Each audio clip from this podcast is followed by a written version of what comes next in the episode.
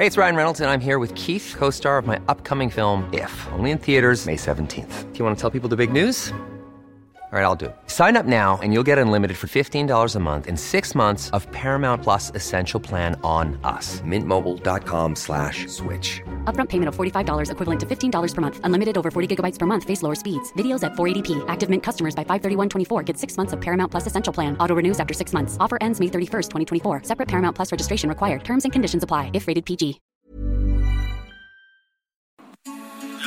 Noticias. ¿Qué tal? ¿Cómo le va? Buenas tardes. Estás a punto de escuchar Yo soy Javier Alatorre. las noticias con Javier Alatorre. La vamos a pasar muy bien.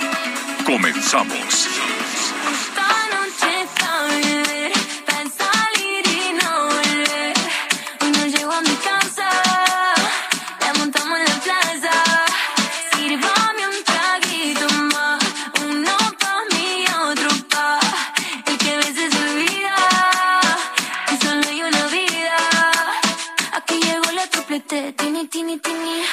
Estamos en la playa, pero en bikini.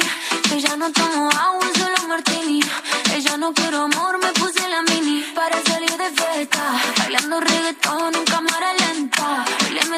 Muy buenos días, ¿cómo están? Me da mucho gusto saludarlo. Buenas tardes en algunas partes de la República. Ya estamos listos, pues ya lo vio usted con toda la actitud en este viernes. Estamos listos para estar con toda la información. Viernes 13 de mayo. Vamos a adelantar, ¿por qué no? Vamos a adelantar las felicitaciones al- a los maestros, a las maestras, a todos los docentes. El próximo domingo estarán celebrando pues un día más. ¿Cómo está la situación de los maestros en nuestro país? La verdad es que es una situación compleja, como muchas, muchas otras profesiones, pero por lo pronto hoy les mandamos un saludo. En muchas escuelas, bueno, pues hoy seguramente estarán repitiendo parte de lo que fue el festival y el festejo del 10 de mayo, pero ahora, bueno, para celebrar y conmemorar a todos, a todos los maestros. En especial, bueno, déjenme mandarle un saludo hasta la Unión Americana, a la maestra Elvia, una maestra que hoy está retirada, pero vaya que hizo historia en una escuela de Joco en la alcaldía de Coyoacán de la Ciudad de México. Empezamos con la canción La Triple T, canta Tini, se pronuncia este, pues así, tal cual. Es una canción a ritmo de reggaetón. La cantante argentina dice que su canción es un himno a la alegría. ¿Usted qué opina? Este sencillo dice es un recordatorio para disfrutar la vida y no tomártela demasiado en serio. Pues al principio como que no le escuché este muy alegre, a ver si más adelante seguimos escuchando un poquito, pero por lo pronto pues iniciamos. Y tiene en esto pues sí coincido, no soy fan del reggaetón, pero la verdad es que sí tiene, tiene razón. Hay que ver con la, la vida con alegría, se venga como se venga, y sobre todo afrontar las cosas como se semana. Javier Y más ¿ya cuando es viernes, Miguelón, ¿no? Hay que ver, hay que ver las cosas mejor. Qué gusto saludarlo esta tarde, tarde de viernes, tarde calientita. Ya ve que seguimos con estas eh, calamidades de, de, de la sequía y mire lo que falta, ¿eh? Todavía faltan los meses, los meses fuertes. Qué barbaridad. Esta es una de las temporadas de sequía más severas en diferentes estados del país. Al ratito vamos a estar repasando eh, el pronóstico que tenemos para este, para este fin de semana. Pero hay que ponerse bien y de buenas. Vamos a, estar con usted. Le agradecemos el favor de su compañía. En, en, las, eh, en las próximas dos horas vamos a tener de todo. Oigan, fíjese que, que mm, este señor Elon Musk, déjeme decirle que es un sudafricano millonariazo. Dicen que muy excéntrico, ¿no? Hay algunos eh, empresarios que estaban cautelosos, ¿no? Todos cuando queremos hacer por ahí algún negocito, sobre todo después de la pandemia, pues nos íbamos cautelosos, le pongo por aquí, le pongo por allá, pero la verdad es que el, el- la característica de los empresarios exitosos es que eh, la piensan bien, ¿no? Pero son innovadores y le van buscando por aquí, le van buscando por allá. Eso es más o menos lo que he encontrado cuando he tenido oportunidad de platicar con gente que es exitosa en los negocios y todos, claro que todos quisiéramos ser exitosos en los negocios, claro que todos quisiéramos tener un patrimonio, que nuestros hijos tengan una, una mejor vida, ¿no? Eh, que tengan eh, mejores herramientas, mejores posibilidades de estudio, mejores posibilidades de salir adelante. Algo tan, tan natural, ¿no? Tan normal que va de la mano de la evolución. Desde luego, ¿no? La, evolución siempre quiere pues una calidad de vida muchísimo mejor. Claro que si lo, cruzamos por la cosa de la política, Pues no, ¿no? Los políticos dicen, hombre, yo no voy a llegar a eso, mejor pobres todos. Pero en fin, ese ya es otro asunto. El señor Elon Musk compró Twitter, eh, o bueno, eso es lo que anunció, y entonces este, las, acciones de Twitter subieron. En un solo día, Miguelón, Elon Musk, en un solo día y solo con un anuncio, aumentó su fortuna como en unos cuatro o cinco mil millones de dólares, así de un, de un jalón. Bueno, así como gana, también puede perder en un solo día esa misma cantidad o, más. Entonces, eh, pues al ratito vamos a, a ver qué ha sucedido con todo esto, porque pues ya estaba tomando, ya estaba tomando decisiones, ya había dicho este, pues que regrese Trump, ya ves que al presidente Trump lo echaron ahí de las redes sociales y estaba ayer hizo despidió a un montón de altos funcionarios de Twitter ya ya tomando decisiones como el patrón como el mandamás ahí de Twitter y por qué no durante la madrugada hoy dijo saben qué mejor me la voy a pensar ¿Qué qué pero si ya ofreciste los cuarenta y tantos mil millones de dólares por la red social Twitter que todos la conocemos no este dijo pues yo creo que mejor me la pienso Dice, no, estoy, o sea, sí lo quiero, pero pues en una de esas y, y, me la voy a pensar y ándale, las acciones se fueron hasta la fregada de lejos, una perdedera de dinero de todos los accionistas de Twitter. Y entonces le dijeron, Elon, pero ¿qué te pasa? ¿Qué te pasa? ¿Por qué te echaste para atrás con la compra de, de la plataforma? Dice, ¿sabes qué? Es que hay muchos bots, hay muchos, este, ¿cómo se dice?, cuentas eh, falsas. No nada más en México, que aquí abundan, sino en, en, en otras partes del mundo. Un porcentaje elevado de los millones de usuarios de Twitter, muchos son falsos. Y eso pues lo sabemos, ¿no? Los famosos boots, las famosas granjas que echan a andar básicamente los políticos, porque los que tienen el dinero para eso, pues son los políticos. Luego le siguen a algunos influencers, no quiero decir que todos, eh, que se ha puesto muy, muy, muy de moda. Hay unos que, que sí son reales, todos sus seguidores y, y, cómo se llama, y hacen muy buen negocio, hacen muy, muy, muy buen negocio porque dicen, oye, pues yo, mira, tengo tantos miles o millones de seguidores y ahí te pueden este, anunciar tus, este, eh, tu, tu, chanclas y me pagas una lana. Es decir, los influencers pues hacen un poquito el negocio con la popularidad que tienen. Y los partidos políticos pues también, ¿no? Quieren cambiar esa popularidad por votos. Ahora, el tema es qué tan real, qué tan reales son los este las cuentas que tienen los políticos o que tienen algunos personajes. ¿Cómo le hacen? ¿Cómo le harán? Van y compran, oiga, pues yo quiero que me haga unos este, seguidores falsos y que no se dé cuenta Elon Musk. ¿Cómo le hacen? Entonces al ratito vamos a platicar con un experto, porque si son falsos, pues qué caso tiene que un gobernador diga, miren cuántos millones de seguidores, o que un partido político diga, miren cuántos tengo yo aquí, si a la hora de la hora no es verdad. ¿Y podrá Elon Musk acabar con eso? podrá acabar con las granjas, con los bots, con los, este, ¿cómo se llaman? Los eh, seguidores falsos y que se presenta así, ya saben los políticos, ¿no? Como Paloma Pechona, dicen, yo tengo tantos y con eso voy a garantizar la elección y cosas por el estilo. Pero bueno, ya lo estaremos eh, revisando. Es un tema interesante hoy que se ha digitalizado todo, pues es importante saber en dónde estamos y de qué se trata y de qué se trata todo eso. Además, para tener mayor certeza sobre los mensajes que estamos recibiendo vía Twitter. Saludos a Nuevo León, qué mortificación porque ya le llegó esta hepatitis, eh, pues es una eh, situación que está afectando a los niños, Miguel, eh, y, pues hemos, vamos a hablar hoy con algunos especialistas, sé, ¿no? Lo básico de la hepatitis, eh, que es una inflamación del hígado, pero vamos a ver por qué a los niños, qué pasó, por qué es tan rara, por qué hay una situación de alerta en la Organización Mundial de la Salud, ¿no, Miguel?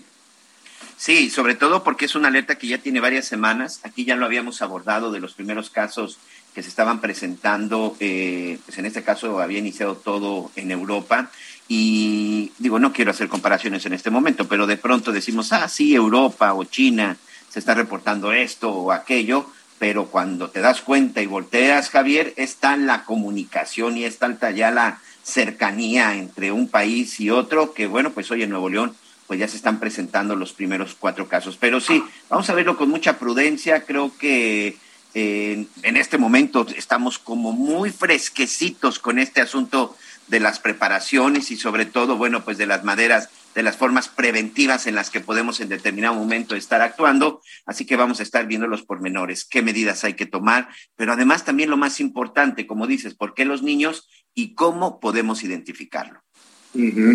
Sí, hay cuatro casos en, Nuevo León. Saludos a Monterrey, allá el Heraldo Radio 99.7 de la FM. No han parado, hay una situación de acontecimientos, algunos terribles, como este caso de Devani, este caso de esta eh, jovencita, donde, bueno, pues esta investigación paralela que hizo el papá de, de Devani, pues reveló que la muchachita, nada de que, de, que se, cayó accidentalmente en una cisterna que estaba por allá en un extremo oscuro de un hotel extraño. Este, de acuerdo a lo que, y ya estaremos revisando con mayor detalle, una cosa es eh, la investigación que está llevando la Fiscalía del Estado y entonces el papá, como no les cree nada, el papá de Devani, que cómo ha batallado este hombre, la verdad, cómo ha batallado con este dolor y con ese caso, encargó una auditoría externa y la auditoría externa, se lo digo en términos generales, indica que Devani murió víctima de violencia, ¿no? En pocas palabras que la mataron, no se cayó accidentalmente, no dijo voy a destapar esta cisterna y me voy a caer ahí, ¿por qué no? ¿No? Este, hay situaciones muy extrañas, incluso de la otra jovencita y, ah, mira, voy a irme hasta allá, muy lejos de donde ando, para comerme un veneno y aquí me quedo, este, me tomo el veneno y me quedo escondida abajo de un árbol.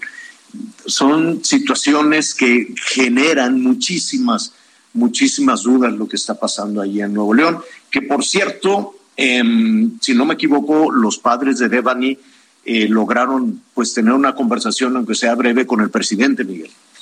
Sí, sobre todo recordar que el presidente de la República está hoy en el estado de Nuevo León precisamente. Van a tener este encuentro en donde pues estarán abordando eh, este y muchos temas. Fíjate que ahorita lo que tú comentas acerca de esta de estos resultados de la necropsia me llamó también mucho la atención, Javier, la, la reacción en este caso de don Mario, el papá de, de, de Devani. Hoy este, tratamos de platicar con él, pero por esta reunión que tendrá con el presidente de la República en el estado de, Nuevo León, bueno, va a ser un poco complicado, porque el día de ayer que el diario El País, este periódico español, daba a conocer el resultado supuestamente de esta autopsia, de esta segunda autopsia, en donde dice que fue asesinada y además de que sufrió de violencia sexual, eh, a mí me llamó mucho la atención porque no, no quiero decir que desacreditó el resultado, sino que don Mario estaba muy enojado por la, por la filtración. En este momento no sabemos si es real el resultado de esa necropsia. Insisto, no, no, no, no ha quedado claridad por parte don de don Mario Escobar, es solamente, como él bien dice, una filtración. No entiendo por qué en determinado momento fue esa reacción o por qué él quería esperar a que, a que sucedieran otras cosas. Entiendo que se está dando parte de esta investigación, pero también llama mucho la atención porque él había estado dando a conocer todos estos detalles. Si es real lo de esta necropsia, bueno, pues creo que él es el primero que debería levantar, como lo ha estado haciendo la voz, para decir, se los dije y se los repetí más de una vez. Mi hija no cayó, sino fue asesinada. Sí, qué, qué situación tan, tan dolorosa, qué situación tan terrible. Y les decía que Nuevo León está pues en un en un berenjenal con la investigación de estos asesinatos, la desaparición de estas jovencitas, las manifestaciones, las protestas de organizaciones femeninas, de organizaciones de equidad de género. Y esto, pues, se, hay que decirlo, hay que señalar que el gobernador, pues, se, le ha, se ha reunido con ellas, ha escuchado eh, todos, todos los, los reclamos, pero hay ahí también diferencias con el fiscal entre el Ejecutivo y la, y la, Fiscalía. No es como en la cuestión eh, federal, ¿no? Donde pues el asunto parece, este, parece diferente. Recordemos, recordemos, Javier, que el actual fiscal de Nuevo León, eh, pues no fue o no es parte del equipo de. Sí, no, no fue nombrado por el gobernador, No. ¿no? Como es el caso No, él ya estaba, él ya estaba, él ya estaba desde la época de del Bronco, de Jaime Rodríguez el Bronco, quien por cierto, de acuerdo con su esposa, pues sigue delicado de salud y ha estado dando declaraciones la, la señora. Pero bueno, el asunto es que como no es parte de su equipo, la verdad es que desde que llegaron han tenido, desde que llegó Samuel García han tenido una serie de diferencias al grado de que pareciera que, pues pareciera que es oposición contra partido gobernante. Y eso, la verdad, habla muy mal, muy mal del sistema de procuración de justicia del Ejecutivo de Nuevo León. Porque imagínate si el gobernador y tu fiscal se están bronqueando y se están acusando de negligentes, de irresponsables y de ineptos, pues cómo puede quedar esto ante la ciudadanía. Poca confianza y luego con ese tipo de cosas y resultados. Y si hay un caso que en donde se ha evidenciado precisamente la ineficacia y la mala actuación de la fiscalía, ha sido en el caso de Evani, y eso por decir, señor, porque es el caso público que tenemos, ¿no? tenemos este tema de violencia de género, tenemos estos expedientes abiertos todavía de estos eh, eh, feminicidios. Bueno, no sabemos si decirlo todavía de esa manera por las diferencias que hay en la, en la investigación. Tenemos una sequía brutal, tenemos las presas secas, ¿no? Tenemos un racionamiento de, de agua en la zona metropolitana de Monterrey y ahora pues tenemos también los casos de estas eh, hepatitis infantil aguda. ¿Habrá más casos en México? No lo sabemos. El primero que levanta la mano para reportarlo es Nuevo León. Y con un sistema de salud público tan deteriorado como el que tenemos en México, pues es muy probable que lleguen algunos niños con los, con los síntomas que ahora nuestro invitado nos dará y pues con las deficiencias que hay, porque vamos a trompicones, ¿no? Con el primero el, des el, el desmantelamiento y luego que va a ser el INSABI, y luego que siempre no, que mejor se lo regresamos al uh, IMSS y ahora se va a llamar IMSS Bienestar y que no hay dinero y que no hay medicinas y que hay que traer a los doctores de Cuba. En fin, en medio de toda esa caótica situación en la seguridad, en la salud pública, pues yo me pregunto si además de Nuevo León habrá más casos de hepatitis infantil. A ver, déjeme decirle, se llama exactamente hepatitis. Bueno, mejor que sea el doctor Alejandro Macías, infectólogo, internista y nuestro asesor en temas de salud y no nada más nuestro, lo hemos escuchado durante los, eh, los últimos, por lo menos los últimos dos años, guiándonos y asesorándonos en este berenjenal. ¿Cómo estás, Alejandro? Qué gusto saludarte. Bien, Javier, me da gusto estar con tu auditorio. Buenos días. Hepatitis infantil aguda. ¿Qué es esto, doctor? Mira, se parece mucho a las hepatitis habituales. Por ejemplo, la hepatitis. Recuerden que las hepatitis se dan por letras del alfabeto. La A, la B, la C, la D y la E, que son las más comunes con mucho. Uh -huh. Esos son cuadros muy semejantes, en donde frecuentemente tienes fiebre, dolor de vientre, náuseas, vómitos y la piel se te pone amarilla porque suben las enzimas del hígado y las bilirrubinas. Nosotros los médicos, ante un cuadro como esto, pues es relativamente fácil de diagnosticar.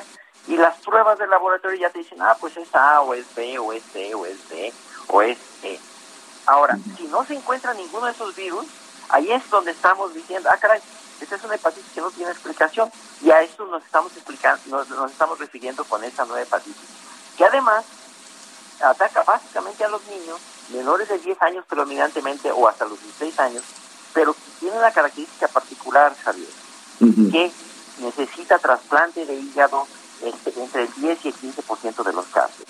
Eh, en muchos países, en muchos países han sobrevivido esos niños porque tienen trasplante de hígado, pues de una manera no rutinaria, pero disponible. En México, por ejemplo, si empezáramos con ese problema, no, pues esos niños se van a morir porque nosotros no tenemos disponible trasplante de hígado como si fuera cualquier cosa el tener los primeros cuatro casos en Nuevo León, eh, cuando hace apenas eh, unas semanas, estamos hablando de semanas, tal vez par de meses, eh, se reportaba, si no me equivoco, en el Reino Unido, se reportaba en Inglaterra, pues estos primeros casos, ¿no? ¿No te parece demasiado rápido el tener estos cuatro casos en México? Sí, pero mira, es, es- este es un verdadero galimatías, este, Javier, porque no sabemos ni siquiera si estamos hablando de la misma enfermedad. Toda la vida han existido cuadros de hepatitis que de repente no encuentras una explicación y ahora se está llamando la atención sobre eso. Por ejemplo, en Nuevo León están reportando cuatro casos. Puede ser que tenga que ver con los de Inglaterra y los de Estados Unidos y los de Dinamarca y, y los de, no sé, los del Oriente, que parecen tener un hilo conductor entre todos. Pero este puede ser simple y sencillamente hepatitis que habían ocurrido siempre y que ahora se le está dando atención. No sabemos. Por desgracia, todavía esta nueva hepatitis infantil grave, que sí parece ser una entidad nueva, no sabemos todavía cuál es la causa. Y mientras no tengamos la causa, va a ser muy difícil. Primero que hablemos de prevención.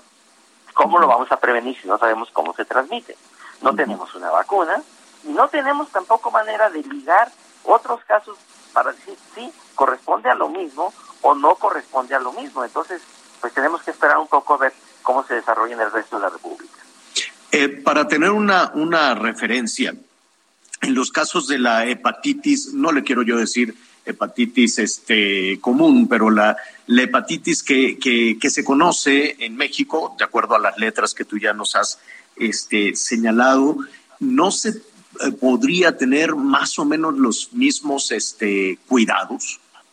Lo que pasa es que no se transmiten igual, fíjate, por ejemplo, la hepatitis A y la hepatitis E se transmiten por contaminación de excremento de los alimentos, básicamente, mientras que la hepatitis B se transmite sobre todo por contaminación de productos de sangre, por ejemplo, en bancos de sangre o eh, por relaciones sexuales eh, o por drogadicción, igual que la hepatitis C, mientras que la hepatitis D es una complicación de la de la de la hepatitis B, entonces no se puede decir cómo va a ser esta, pues va a ser muy difícil que lo aseguremos mientras no conozcamos los mecanismos de, de transmisión o la causa, el virus o bacteria que lo pudiera estar causando.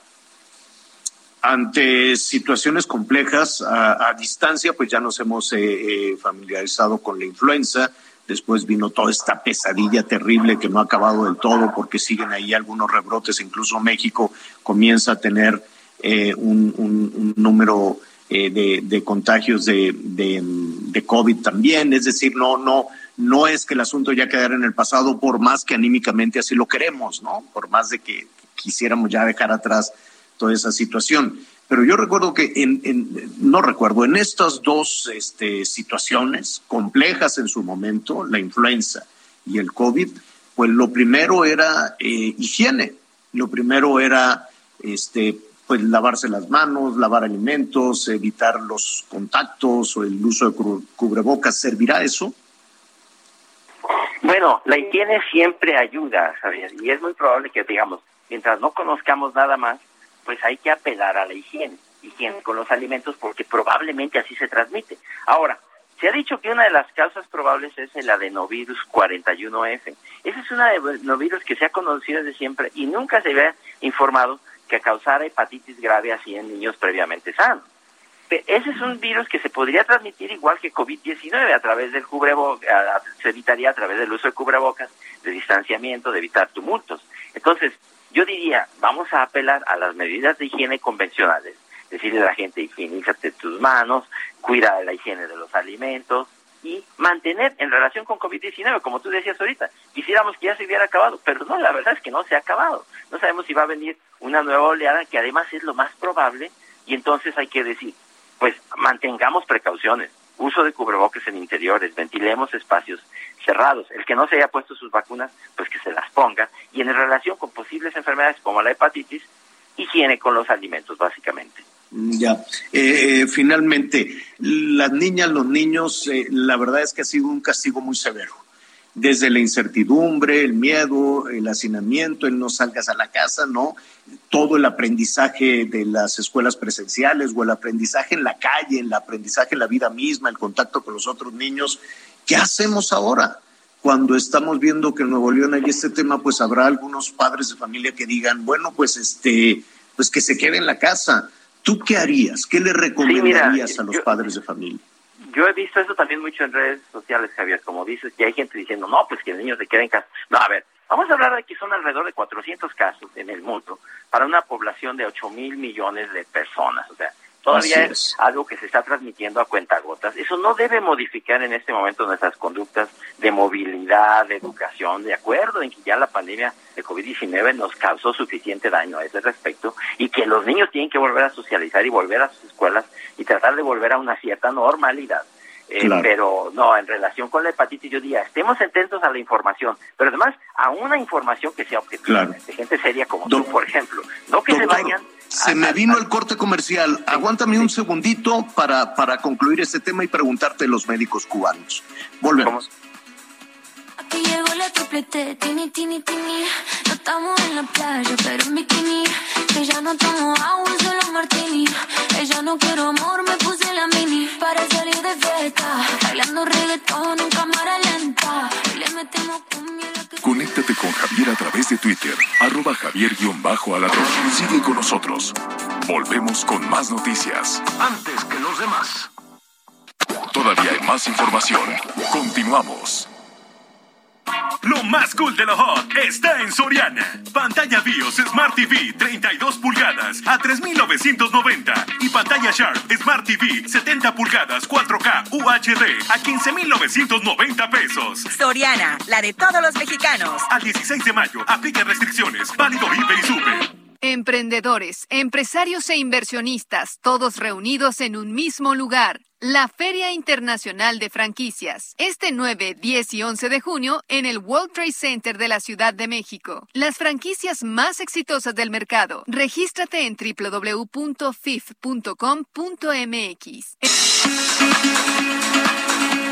Bueno, muy bien. Eh, estamos eh, platicando con el doctor Alejandro Macías. Alejandro, te ofrezco una disculpa. Se nos vino aquí el, el, el, el, tema de los, del- de los anuncios. Eh, me decías que, em, ¿qué, qué, qué recomendación le dabas tú, le darías tú en este momento a los padres de familia, a los maestros incluso, este, ante, ante esta situación de la hepatitis eh, infantil aguda o aguda infantil, cuando son en realidad este, muy pocos los casos que se han reportado en el mundo. ¿no? Sí, mira, yo creo que no debe afectarnos en este momento ni la movilidad, ni la asistencia a las escuelas o los trabajos. Son todavía muy pocos casos. No sabemos cómo se transmite, pero sí sabemos que si acaso, estamos hablando de la misma entidad, se transmite todavía a cuentagotas y hay más riesgo. En este momento tienen más riesgo, por ejemplo, de que te atropellen cruzando la calle a tener una hepatitis de este tipo. Entonces, sí, cuídense cuando crucen la calle y ahí tengan higiene, lo mismo de siempre, pero no, en este momento no debemos afectar ni la movilidad, ni nuestra economía, ni mucho menos. Este, hay que estar informados, decía como gente seria como tú, eh, que, que, que no nos escuchemos solamente fake news, porque si se van nada más a las redes sociales, No, no, tengan bueno. mucho criterio. Ya se está ahí hablando de otras cosas y hay que tener mucho cuidado.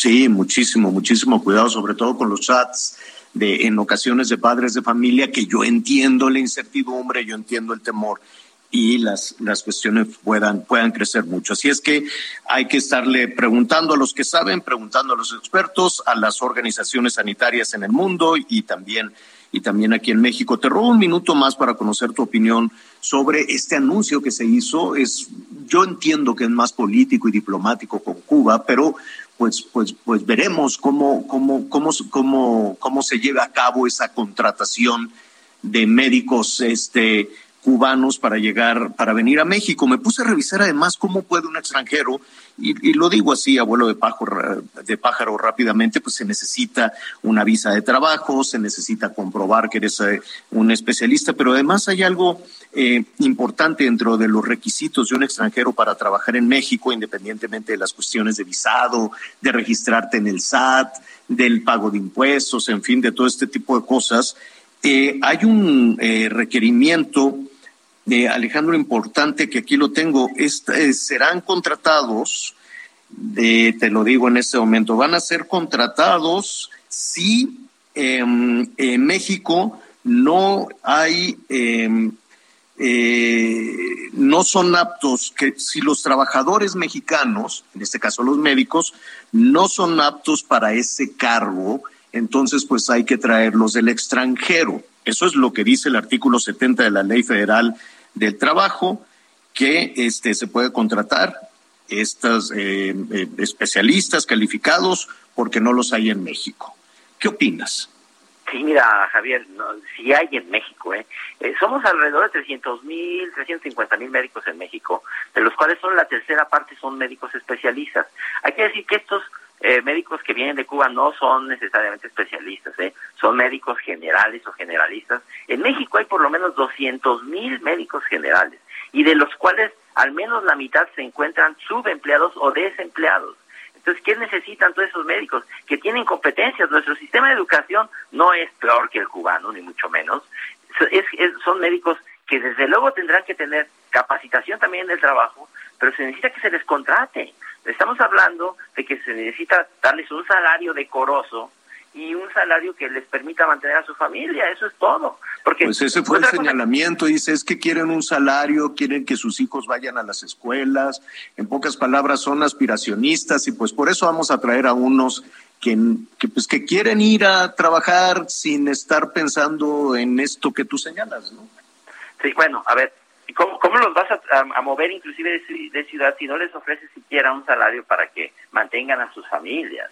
De manera decorosa, no se pide, no, nadie, en México los médicos de práctica general en las instituciones no ganan millonadas de dinero, ni mucho menos. Es un salario meramente decoroso que habría que pagarles. Mira, los que, los que se jugaron la vida porque se les contrató en COVID, de los cuales inclusive algunos fallecieron. Ahora que ya empieza a, disminuir la eh, COVID, se les ha despedido y no se les ha recontratado, Javier. Es, creo que eso no es justo digamos que el menor reconocimiento que tendríamos hacia la medicina y los médicos, pues es eh, que, que, veamos hacia los que han sacado este problema. El sector salud, los médicos, las enfermeras, son los que han sacado predominantemente este problema. Creo que eh, no hacerles caso, hacerles esto es, eh, pues no sé si un insulto, no sé cómo llamarlo, pero lo menos que se puede hacer es darles un contrato. Para ti como médico, ¿cómo lo tomaste? Tú como médico. Mira, yo por fortuna tengo mi trabajo y no tengo problema, pero sí yo no veo bien eso. O sea, yo resueno con toda la gente que conozco, con los médicos que conozco, soy maestro universitario, veo la, los, las batallas que tienen los recién egresados para conseguir un trabajo eh, sí. y la gente que tiene años tra trabajando, que se la ha jugado con estas enfermedades y ahora no se puede contratar en el sector público, pues yo no lo veo bien, Javier, francamente no lo veo bien. Y así sí, se han manifestado y... asociaciones y colegios médicos, todos, unánimemente en México, ¿eh?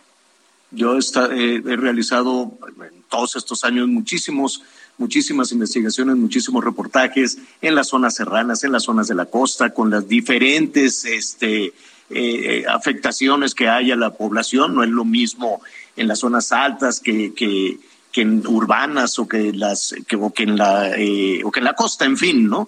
pero sí puedo yo decir el esfuerzo que han hecho doctoras, doctores y sobre todo los más jóvenes que hacen su servicio social, donde pues se alimentan con, con, lo que les preparan en algunas comunidades, ponen su vehículo, si es que lo tienen, pagan el combustible, pagan la gasolina, en ocasiones hasta las medicinas, porque no las hay. Antes había el paracetamol y ahora pues veto a saber el agua corriente y los ves como yo los he visto, he platicado con ellos, he hecho muchas historias de cómo sufren con la comunidad y cómo los van enseñando, ¿no? Dicen, bueno, vengo aquí el lunes, y el martes voy a otro pueblito y el miércoles voy a otro. Entonces van entrenando a una persona para que en lo que ellos regresan pues puedan atender a la comunidad. La verdad es, es, es un trabajo titánico, enorme, un esfuerzo enorme que yo no sé si un, un cubano sin recursos y no sé si le van a pagar el sueldo, no sé si tienen un trato especial, si tienen que este, hacer todos los trámites también eh, de migratorios y demás, o tienen un estatus especial. No sabemos si les van a pagar a ellos o les van a pagar a, al gobierno cubano. En fin, hay, hay muchas dudas. Y tampoco queda, queda todavía la fecha si eso efectivamente va a ser real o fue únicamente pues un gesto ahí diplomático, como decir, ustedes son tan buenos y nosotros somos tan malos que vengan a ayudarnos un poquito. En fin, eso es lo que hay y cayó muy mal, evidentemente, después del esfuerzo de dos años titánico que hizo la comunidad de profesionales de la salud. Ayer fue el Día de la Enfermera, hay que incluirlas también en eso. Doctor, te agradezco muchísimo que, que, que estés con nosotros con esto de la hepatitis infantil y este, pues cualquier novedad estaremos eh, tocando a tu puerta. Con mucho gusto, Javier, me da mucho gusto estar con todo el auditorio. Cuídense, por favor. Gracias, buen fin, buen fin de semana.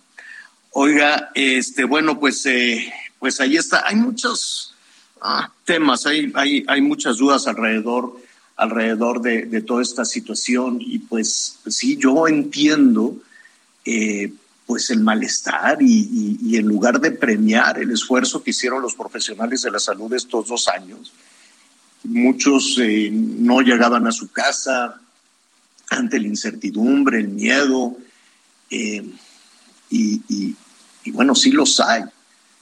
¿Por qué se hizo ese anuncio? Pues no sé, yo quiero suponer que fue más un gesto diplomático de, de, de, de o político, en fin, pero de que cayó muy mal en la comunidad médica de nuestro país, así, así fue. Oiga, eh, ya viene la temporada de huracanes, qué bueno, bendito sea Dios, qué bueno que ya viene la temporada de huracanes. Yo sé que en ocasiones hay algunas afectaciones, pero la naturaleza siempre, siempre va a dejar más de lo que se lleva. Y los daños que puede hacer algún huracán en las zonas costeras no es por la naturaleza, es por lo que hacemos nosotros. Si desmantelamos los manglares, si quitamos la arena de las playas, si construimos en la en la en el paso en el paso de los ríos, ¿no? ¿Cuántas eh, tragedias hemos vivido? No, pues es que, y así se llama, es que allí en el arroyo seco, ¿no? En todas las comunidades hay un, es que se, en el arroyo seco hay esto, en el arroyo seco hay el otro. Y después regresa el agua y dijo, dice, de aquí soy, ¿por qué me construyeron casas aquí, una unidad habitacional por acá? Y vienen las inundaciones y las tragedias y los llantos. ¿Por qué? Porque se planea mal eh, urbanísticamente, porque se toman pésimas decisiones. Eso sí, responsabilizamos a la naturaleza qué barbaridad, qué ingrato el huracán, que mire cómo nos dejó. Nada, esa es cosa de políticos, esa es cosa de improvisados, esa es cosa de seguir repitiendo la misma, la misma, la misma historia en las zonas que sabemos que, son, que, se afectan con, con los huracanes. Pero de que nos deja una bendición, nos deja una bendición. Y si Oye, no, vean, Javier. acabamos de ver toda la sequía de Sonora, estamos viendo toda la de Nuevo León, ahí viene la sequía en Jalisco y, el, y la falta de agua también en la Ciudad de México. Anita, ¿cómo estás? Muy bien, Javier, pues ya la verdad muy pendiente de lo que tú dices de los huracanes. Aquí el Servicio Meteorológico de la Comisión Federal de Electricidad, que pues presentaron ya eh, cómo van a ser las maniobras y pues todo lo que se requiere para atender la época de huracanes que oficialmente empezó el 15 de mayo, pues ellos pronostican que habrá 14 en el Atlántico y 17 en el Pacífico. Y pues eh, hoy fue presentado el plan de atención a, pues, a, a emergencias y desastres naturales por parte de la CFE. Y pues los trabajadores, mira, como los médicos, y las médicas, estaba yo pensando ahorita que sí, qué coraje y qué pena, porque hay mucha gente que, que yo conozco enfermeras que son eh, especialistas, gastroenterólogas, pero que trabajan como enfermeras atendiendo a personas mayores o a lo mejor bebés porque no tienen oportunidad de ejercer su profesión. Primero, si hubiera empezado por ahí, antes de andar quedando bien por otros lados. La verdad es que sí es lo primero que se le ocurre a uno. Y pues aquí los trabajadores cuatro horas bajo el sol haciendo maniobras eh, de distinta índole, ¿no? Con helicópteros, con, con un alto estándar de seguridad. Pues listo, tú eres experto, Javier, tú has cubierto no sé cuántos huracanes y pues cuando a nosotros nos dicen hay que resguardarnos y la gente se va a los albergues, pues ellos salen al quite porque hay muchos hospitales y lo vivimos recientemente, pues que dependen de la energía eléctrica para atender a los a, a, sus pacientes, ¿no? Pueden perder la vida uh -huh. si no se les restablece la energía a la brevedad. Entonces, bueno, estuvimos platicando con las familias de algunos de ellos, eh, pues de que pues le dan la bendición pero saben que es su trabajo y además lo que me da tanto gusto es que muchas personas dicen, saben que es un servicio fundamental para el país. Nadie nos conoce, este, ni nos interesa que nos conozcan, pero sí sabemos que nuestro trabajo es fundamental para que realmente un país este, siga adelante. Entonces, pues ya estamos listos, eh, gente preparada, ingenieros, vi pocas mujeres, ¿no? Dos mujeres, pero entronas y jovencitas, jovencitas. Entonces, pues, muy interesante conocer las maniobras de los helicópteros en tierra, cuando no pueden entrar los vehículos, pues ellos entran hasta donde se puede y luego a correr, se ha dicho, cargando sogas, cuevas, lo que haga falta para poder levantar estas, estas torres que ellos como, son como módulos, como si fuera Lego. Si tú lo ves, dices, como Lego van armando y luego se trepan finalmente para poder enlazar eh, pues los cables de electricidad. Con mucha protección porque pues el agua y la electricidad no son eh, amigos sino todo lo contrario. Entonces pues maniobras muy interesantes que dependen de las y los trabajadores no Eh, los políticos los funcionarios pues bueno sí eh, dan los discursos y entre otras cosas pues las fotografías que importantes son, pero los trabajadores, las y los trabajadores, de veras se llevan las palmas por la preparación y porque están listos ya para que en cualquier región, este, pues, atiendan la emergencia. Y no sé si ayer les conté, dime si ya estoy como las abuelitas repitiendo la historia, que de repente, por- porque luego pasa, que de repente, por ejemplo, si viene un huracán en Lázaro Cárdenas, hay en Lázaro Cárdenas un equipo especializado, pero ellos se quedan a resguardar a sus familias y, y son líderes en su comunidad y vienen de Colima, de San Luis Potosí, de donde sea, a ayudar a restablecer la electricidad. Entonces, pues cosas que uno tiene la oportunidad de conocer cuando ya platicas de cerca, pues con quienes realizan este, este tipo de trabajos. Sí, la verdad es que eh, sí están listos, sí saben hacer las cuadrillas. Es cuando, mira, un huracán, eh, a- te- a- afortunadamente es- estos fenómenos naturales avisan con tanta anticipación, ¿no? Ya sabemos que va a haber cuántos, 16 en el Pacífico y... Eh, 14, 14. 17 en el Pacífico y 14 en el Atlántico. Esto según el eh, meteorólogo de la CFE, que no es lo mismo del de la Comisión del Agua. Sí, la con agua. Eh, me llamó la bueno, atención, exacto. Ya Como lo, sea, lo- hay que estar listos. lo sabemos, dicen ya se acerca, ya va, este, viene de África, va cruzando el Atlántico, este, ya va por las Antillas, en fin, se le puede dar un seguimiento, se puede hacer un pronóstico, se pueden tomar las, las, eh, las debidas precauciones. Este, ¿Qué es lo que sucede? Que de pronto, haciendo un lado a la Comisión Federal de Electricidad, el resto de funcionarios que tenemos en el país son muy chambones. La verdad es que son muy chambones y más este, en ocasiones a, nivel municipal y a nivel, y a nivel estatal, este, que viven en el lugar, que saben de lo que ahí sucede, que saben qué zonas se inundan siempre, siempre, siempre. Es como la Ciudad de México. Nada más llueve tantito y ya sabemos dónde se va a inundar, ¿no?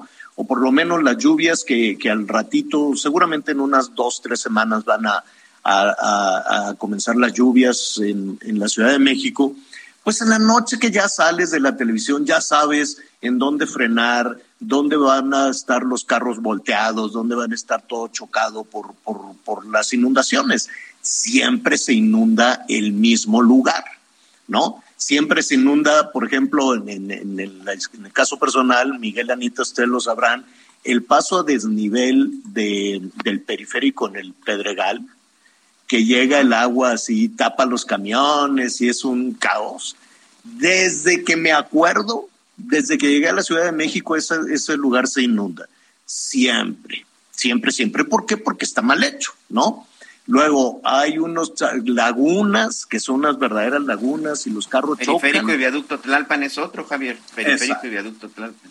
Exacto, histórico, ¿no? Sí, Después, estaban haciendo el horroroso segundo piso, que tengo que reconocer que hay un tramo de la planta baja, que el otro día pasé por ahí, está muy bonito. Uno que está verde, que le pusieron los muros verdes, pero pues hay que decirlo En la despacito época de no Miguel se Mancera fue cuando se hicieron los muros verdes. pero, pero es de iniciativa mancera, pero además es privado.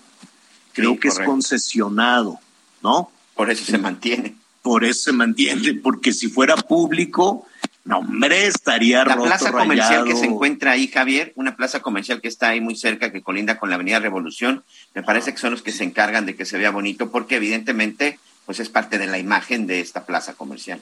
Además te, dej- te dan chance de poner un anuncio, pero pues tienes que ponerlo verde. Y no sabes qué bonito, es un tramo pequeño, es un tramo pequeño, pero bonito, bonito, verde, pero no de plástico, sino verde de, de, de, de plantita. Sí, naturaleza. bien hecha. Sí, natural. Yo dije, ay, ¿por qué no lo harán todo así? Luego yo dije, pues no, porque lo demás no es privado, no, lo demás es, lo demás es público y es un verdadero cochinero. Entonces se inunda siempre en los mismos lugares. Y lo mismo con la temporada de huracanes, ya sabemos, ¿no? que Veracruz se va a inundar, ya sabemos que con las lluvias, las presas y que no sé qué, y que el desfogue de Peñitas, el desfogue de no sé qué, Villahermosa, saludos a Villahermosa, ya sabemos que se va a negar y que va a ser una tragedia, y entonces van a formar a la gente, ahí fórmense todos para que les demos un poquito de dinero, fórmense todos para que les demos una despensa, fórmense todos para que les vamos a, y, no, y luego no les dan nada y tienen a la gente ahí. Y tú dices, ¿por qué esa historia se tiene que repetir? Mira, sea PRI, sea PAN, sea Morena, sea el partido que sea, la misma historia se repite. Acabamos de vivir una tragedia en Hidalgo, ¿te acuerdas? En este hospital que se llenó de inmundicia, que se murió la gente ahí con COVID, lo subieron a la azotea. Hay una pobre mujer que aquí, jovencita, que aquí entrevistamos, se le murió el marido en los brazos de COVID en la azotea.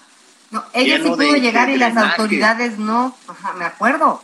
Ah, bueno, ¿y tú crees que ya hicieron la obra? Ya estamos otra vez en la temporada de lluvias. Si vamos y preguntamos, vamos a ver qué, qué ha pasado. Y entonces, ah, es que la malvada este, naturaleza. No, la naturaleza no es malvada. Los torpes. Ni neoliberal. Exacto. La naturaleza no es malvada ni tiene perfiles políticos ni, ni nada. Son funcionarios independientemente del partido que sea. Del partido que sea. Aquí no es un asunto de Morena, ni PRI, ni PAN, ni lo que sea. Son funcionarios que, se le, que tienen un año completito. Y, y mira, vas a ver al ratito, Chiapas y Tabasco y Veracruz van a estar anegados con el agua a la cintura y ya sabemos como medio de comunicación a dónde nos tenemos que ir, a dónde va, dónde va a ser la tragedia. Son tragedias absolutamente anunciadas y eso es terrible. Y por eso la Comisión Federal de Electricidad se tiene que adelantar a los malos funcionarios, a los chafas funcionarios. Se tienen que adelantar y yo los he visto con esas cuadrillas que se organizan, que avanzan y en ocasiones, pues ahí les voy ganando. Digo, ahí vienen los de la Comisión Federal. El otro día me reuní con ellos y les dije, cada vez que me los encuentro en la carretera porque viene un huracán, pues sí busco la manera de adelantarme al convoy, porque luego, este, pues van a comunidades muy chiquititas y son tantos que me dejan sin lugar para dormir. Sí, ya sé. Cuando te... Me dejan, No, bueno. digo, llegan y toman todo. Entonces Pues sí. digo, híjole, ahí vienen, apúrale, ¿no? Entonces, este, me, me tengo que apurar por lo menos para tener una, una habitacioncita, este, ¿cómo le dicen? Eh, digna. Ahora lo feo le dicen, no, pues una habitación así digna. Una vez, no voy a decir el, el, el estado, pero no voy a decir la ciudad, pero fue por allá. Cuando te en- robaron, eh, No, es, ah, cuando me robó la policía, eso fue en Los Cabos. Sí. Me robó la policía, la policía, no, la gendarmería, era la gendarmería. Me robaron el dinero, me robaron los lentes. Los me lentes, robaron- me acuerdo, ¿te acuerdas? fueron los policías. A mí, fíjate que a mí me ha robado más la policía que los cacos. Qué barbaridad. En- en- en- siempre he sido más víctima de la policía que de los cacos. Ah, este, a ver, rápido. Entonces voy a, a- a esta ciudad y muy amable una señora me dice, no, pues es que ya todo el hotel está tomado por la comisión. Ah, no sea mala. Ay, es que me da mucha pena. Tengo ahí un cuartito nada más. Pues no importa. A la hora de abrir la puerta entendí por qué le daba pena a la señora. Unos cucarachones, pero cucarachones de este, pues no sé, de, porque eran demasiado grandes. Como película de terror, Anita Miguel. Abres la puerta y hazte cuenta que Nosferatu iba a salir de ahí. Y dije, ándale, si vas, y aquí me voy a quedar. Y la señora, pues le dije, qué pena, pero pues es lo único que. Qué barbaridad. Le dije, no, no se apure, me quedo ahí en, la, en, en el sofacito, uno de tabla, con unos cojines en la recepción. Le dije, es emergencia, no pasa nada. Aquí nos estamos con mucho gusto. Y en Quintana Roo, pues también me he quedado en albergues, porque desalojan los hoteles. No es que me quedo en un hotel aquí en lo que llega el huracán. No, pues te vas con toda la comunidad, te vas con toda la ciudad a un albergue y duermes en escaleras, en el piso, en lo que se pueda, con lo que se pueda. La ciudadanía lo pasa muy mal. insisto, no en la naturaleza, son las malas, pésimas decisiones que, que, se toman. Hemos aprendido mucho en materia de protección civil, hemos aprendido mucho. David León, ¿te acuerdas que se preparaba mucho para eso hasta que cayó en desgracia? Y pues ya no se supo más de la protección civil. Luego metí, pusieron a uno que lo cacharon que andaba también ahí agarrando dinero indebidamente. Y luego ya no se supo más, ¿no? Ha, estado de muy, muy bajo perfil pusieron a, a una señora que, que, estaba más en cosas este, de cultura. No se sabe nada de protección civil y ya viene la temporada de huracanes. Vamos a hacer una pausa y volvemos inmediato.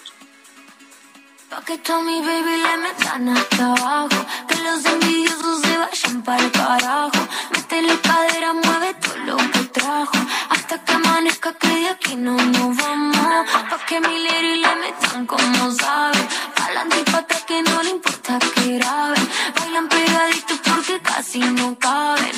Que no le bajen. Dice, esta noche está bien. Conéctate con Miguel Aquino a través de Twitter, arroba Miguel Aquino. Toda la información antes que los demás. Ya volvemos. Más información. Continuamos. Las noticias en resumen. De acuerdo con el segundo informe forense que solicitó la familia de Devani Escobar de 18 años, fue asesinada y sufrió abuso sexual antes de morir. Lo anterior descarta la hipótesis que deriva de la primera necropsia oficial, la cual apunta que la causa de la muerte fue debido a un posible accidente. Al menos tres directores de escuelas públicas en Morelos han recibido llamadas de extorsión para pedir cuotas de dinero a cambio de no hacerle daño a los alumnos o docentes. Lo confirmó el director general del Instituto de Educación Básica del Estado, del Estado Salgado de la Paz. El gobierno de Yucatán informó que ya no es obligatorio el uso de cubrebocas en espacios abiertos. Sin embargo, la medida se mantiene en espacios cerrados y en el transporte público. Hoy el dólar se compra en 20 pesos con 0 centavos y se vende en 20 pesos con 47 centavos.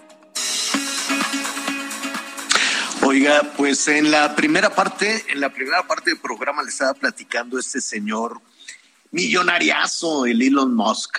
Anda, pues cuando no anda pensando en ir al espacio, andaba, es, es también en la vanguardia en la industria en la industria automotriz también, ¿no? Los vehículos eh, eléctricos, en fin. La verdad, la verdad es que hay algunos personajes que independientemente de las fortunas, que independientemente del éxito en los negocios, sí tienen pues una, una eh, visión, ¿no? Que en ocasiones les, los lleva a algunos descalabros, pero se recuperan rápido, ¿no? Porque de pronto que alguien eh, perdió 10 mil millones de dólares en un solo día, ándale, ¿no? Pues qué tragedia. Este, no, pero lo recuperó al siguiente día, en fin. El hecho es que este señor, Elon Musk, dijo, voy a comprar Twitter. Y, este, y de inmediato, solo ese día creo que habrá ganado para su fortuna entre dos o cuatro mil millones de dólares. O son unas cifras eh, impresionantes y que nos cuesta evidentemente trabajo entender, ¿no?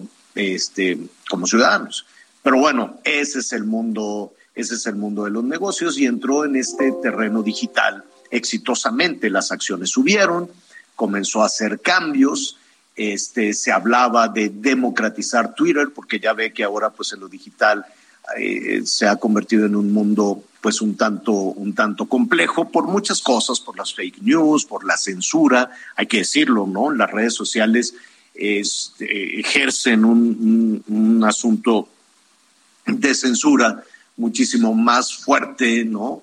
Este, que, que los medios tradicionales, ¿no? Por ejemplo, la censura que hay en algunas plataformas no tiene nada que ver con la posibilidad de comunicarse como lo hacemos cotidianamente con usted a través de este medio, que es muy libre, o a través de la televisión. ¿no? Las, las plataformas sí, hay, sí tienen un, un, un panorama muy complejo y tienen también todo este tema que hay que saber. A lot can happen in three years, like a chatbot may be your new best friend. But what won't change? Needing health insurance. United Healthcare Tri Term Medical Plans, underwritten by Golden Rule Insurance Company, offer flexible, budget friendly coverage that lasts nearly three years in some states. Learn more at uh1.com. ver cómo navegar a través de las plataformas, mucho cuidado con, con las fake news, mucho cuidado con lo que se lee, con lo que se dice, ¿no? Este, globalmente, eh, y, se puede generar en ocasiones una, una falsa expectativa o en ocasiones una situación de, de, incertidumbre, de temor, de miedo. Hace un ratito platicábamos también este, con los especialistas, con los médicos respecto a este tema de la hepatitis infantil aguda, pues mucho cuidado con lo que lea usted, con los chats, con lo que vea a través de las redes sociales, porque siempre hay que tener un poquito de mayor certeza sobre ese, sobre ese tema. Entonces, eh, ¿cómo? Entonces no está nuestro invitado todavía. Yo ya estaba preparando para hablar de Elon Musk. Sí, fíjate que, fíjate que hoy precisamente recordemos que nuestro, que nuestro compañero Luis eh, él es periodista experto en tecnología. Hoy estuvo con nuestra amiga Adela Micha, Javier, y están en la despedida porque, bueno, pues hoy eh, ah. Adela. Entonces, en unos minutos nos enlazamos con él. No pasa nada. Sí, señor. No pasa nada. No, pues está muy solicitado Luis G en un, en un ratito más vamos a platicar con él. Nada más lo, lo dejo de esta manera. Elon Musk, Musk dijo, ¿saben qué? Siempre, sí lo voy a comprar, pero aguántenme tantito. Son 44 mil millones de dólares. Y se armó la de Dios es grande, ¿no? Se cayeron las acciones, ¿cómo que se echó para atrás? Ayer andaba despidiendo a los vicepresidentes, a los funcionarios, dijo, tú te quitas, tú te vas, que regrese Trump, vamos a hacer esto este, más libre, etcétera, etcétera. Suspendió, dijo, ya ni una sola contratación más. Dijo, se acabaron las contrataciones, ¿no? Este, y, y, de pronto dijo, y me la voy a pensar, si sí lo compro o no. Entonces se armó ahí un caos y dijo, me la voy a pensar porque hay mucho, este, cuentas falsas, y de eso pues sabemos mucho en México, ¿no? Ya sabe que de pronto pues algún, sobre todo en la clase política, que es la que tiene dinero para pagar las granjas, para pagar los boots, para atacar, ¿no? Yo, yo recuerdo cuando dije aquello de, de, este, de que no le haga caso a López Gatel, la medición de, de boots y de ataques, por ejemplo, en redes sociales, eh, la medición que hizo un grupo de, de, analistas y expertos, incluso en, los Estados Unidos, me dijeron, Javier, fue este, era de 700 mil, 700 mil mensajes agresivos diarios. 700 mil, o sea, se gastaron un dineral, yo no sé quién, ¿no? Pero dice, se gastaron dineral en boots y en granjas con la frase que al tiempo ya ve que tuve la razón, ¿no? Al tiempo alguien se gastó un dineral, pero de un día para otro, ¡pum!, se acabaron, ¿no? De, un rango de 700, 800 mil ataques a cero, ¡pum!, así, ¿no? Entonces, eh, pues sí, algo, algo pasa eh, ahí, algo hay, ya lo estaremos este, platicando en su momento. Bueno, vamos al tema del, metro, la tragedia del metro, 26 muertos, este, se hicieron investigaciones. La primera investigación cuando se cayó un tramo del, el tramo de la ruta del paso elevado de la línea 12 del metro en la Ciudad de México. Eso fue hace un año, el 3 de mayo del año pasado y de inmediato pues se comenzaron a hacer investigaciones, un asunto tremendo, doloroso, los 26 personas muertas, personas que quedaron incapacitadas y la gran incertidumbre de qué tan comprometida está la línea 12 del metro. Entró el Colegio de Ingenieros Civiles de México, recuerdo hacer una primera, una, una primera investigación, este, después hablamos con ellos, ya ahora pues un poquito más tímidos en su respuesta que en, que en, una, que en una primera que en una primera ocasión y después decidieron encargárselo mejor a una empresa este, extranjera, DNB. Eh, le dicen los noruegos y entregaron tres informes y el último de los informes pues generó muchísimo malestar en el gobierno de la Ciudad de México, los vamos a demandar y no puede ser y que no es un tema de mantenimiento. Y se filtraban algunas cosas, se generó evidentemente un mar de especulaciones porque no se conocía. Después dijeron, bueno, vamos a dar a conocer, pero tampoco se entendió nada de, lo que dijeron los voceros del gobierno de, la Ciudad de México. Y en el imaginario se quedó que este, no les gustó al gobierno de la Ciudad de México el último reporte de los noruegos y que por tanto pues no lo iban a aceptar y no solo no lo iban a aceptar, sino que no lo van a pagar y además los van a demandar. Para ver si es así como se quedó en síntesis, como se quedó en el imaginario me da gusto saludar a Martí Batres, el secretario de Gobierno de la Ciudad de México. Martí, qué gusto saludarte. ¿Cómo estás? ¿Cómo estás, Javier, a la torre?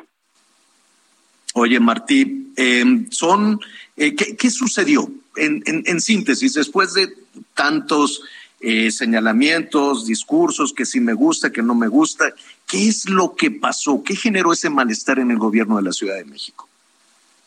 Es difícil sintetizar, pero trataré de hacerlo. El asunto fundamental es que la empresa entregó un primer reporte, empresa DNB, un segundo reporte. Esos dos reportes primeros cumplen con una metodología, tienen cierta lógica, llevan a ciertas conclusiones. Y el tercer reporte, cuando lo mandan al gobierno, que esto sucedió desde el año pasado, tiene un conjunto de contradicciones con los primeros reportes, un conjunto de absurdos, un viraje en la metodología e inducen a pensar eh, otro tipo de conclusiones. Entonces, se hicieron una serie de observaciones por el gobierno de la Ciudad de México sobre todo eso, eh, eh, una serie de precisiones que se hicieron, observaciones muy contundentes, y la empresa nunca explicó por qué este, se habían eh, hecho tales o cuales afirmaciones, nunca contestó las observaciones del gobierno de la ciudad y pasó el tiempo y para el gobierno ese tema no estaba cerrado en virtud de que pues faltaba contestar todas estas observaciones, pero repentinamente la empresa DNB entrega el informe, lo entrega digamos eh, forzosamente porque lo entrega por una vía de, oficialidad de partes, en fin, su asesor jurídico eh, les ayuda a, hacer parecer que, el, que ya se terminó el trabajo, luego resulta que este asesor jurídico tiene conflictos de interés porque ha tenido eh, iniciativas políticas y jurídicas contra el presidente de la República y contra la Cuarta Transformación. Luego sale una organización que no tiene nada que ver con esto, Mexicanos por la Corrupción que sale a defender al abogado diciendo que no tiene conflicto de interés, por qué se meten, no se entiende, luego aparece eh, eh, legisladoras de la oposición manejando datos del tercer reporte cuando el tercer reporte no debería estar filtrado porque hay un acuerdo de confidencialidad entre el gobierno y la empresa y se suscita a partir de todo ello una campaña contra el gobierno de la Ciudad de México. Digamos que te sintetizo por qué el malestar del gobierno de la Ciudad de México. Eh, antes de entrar a temas de contenido, eh, te quiero explicar, si me lo permites. Sí, en el tema de contenido, precisamente, Martí, em, en realidad es tan complejo lo que ha pasado en, en un año, son tantas las aristas, y corrígeme si me equivoco. Aquí es la construcción de, del metro, ¿no? De este sistema de, comunicación masiva que tendría que ver em, en que esté bien hecho, ¿no? En que esté bien diseñado, en que esté bien construido y en que se le diera el mantenimiento adecuado. ¿Así es? Sí, de hecho, en los primeros dos reportes que entrega la empresa DNB, se plantea que hay problemas de diseño y problemas de construcción. Esto se deriva del hecho de que el análisis del tramo que se cayó eh, presenta ausencia de pernos, de pernos que no están soldados, otro tipo de fallas estructurales que tiene este tramo, eh, que ya lo irán explicando los ingenieros, que esta es una parte muy importante. En síntesis, está mal construido y por eso se cayó y no soportó el peso que debía soportar, debía estar construido para soportar un determinado peso de manera constante. Eh, como parte del, eh, esa parte, perdón que te interrumpa, Martí, para, para ir entendiendo. Esta parte de que el, el eh, ese tramo, no sé si toda la línea 12, pero que por lo menos ese tramo estaba mal construido y por eso se cayó, eh, fue resultado del peritaje que hizo DNB en su segunda entrega? Fue resultado del, de la investigación que realizaron en, la, en el primero y segundo reporte. Ellos ahí dicen cosas muy contundentes que ahorita te voy a comentar también, pero también también eh, ingenieros que por su cuenta eh, independientes estuvieron haciendo observaciones después de la caída de este tramo coincidieron con las fallas de diseño y construcción como este un estructurista muy prestigiado Bernardo Gómez y también por ejemplo otros eh, actores como los peritos de la Fiscalía General de Justicia también coincidieron con esta conclusión.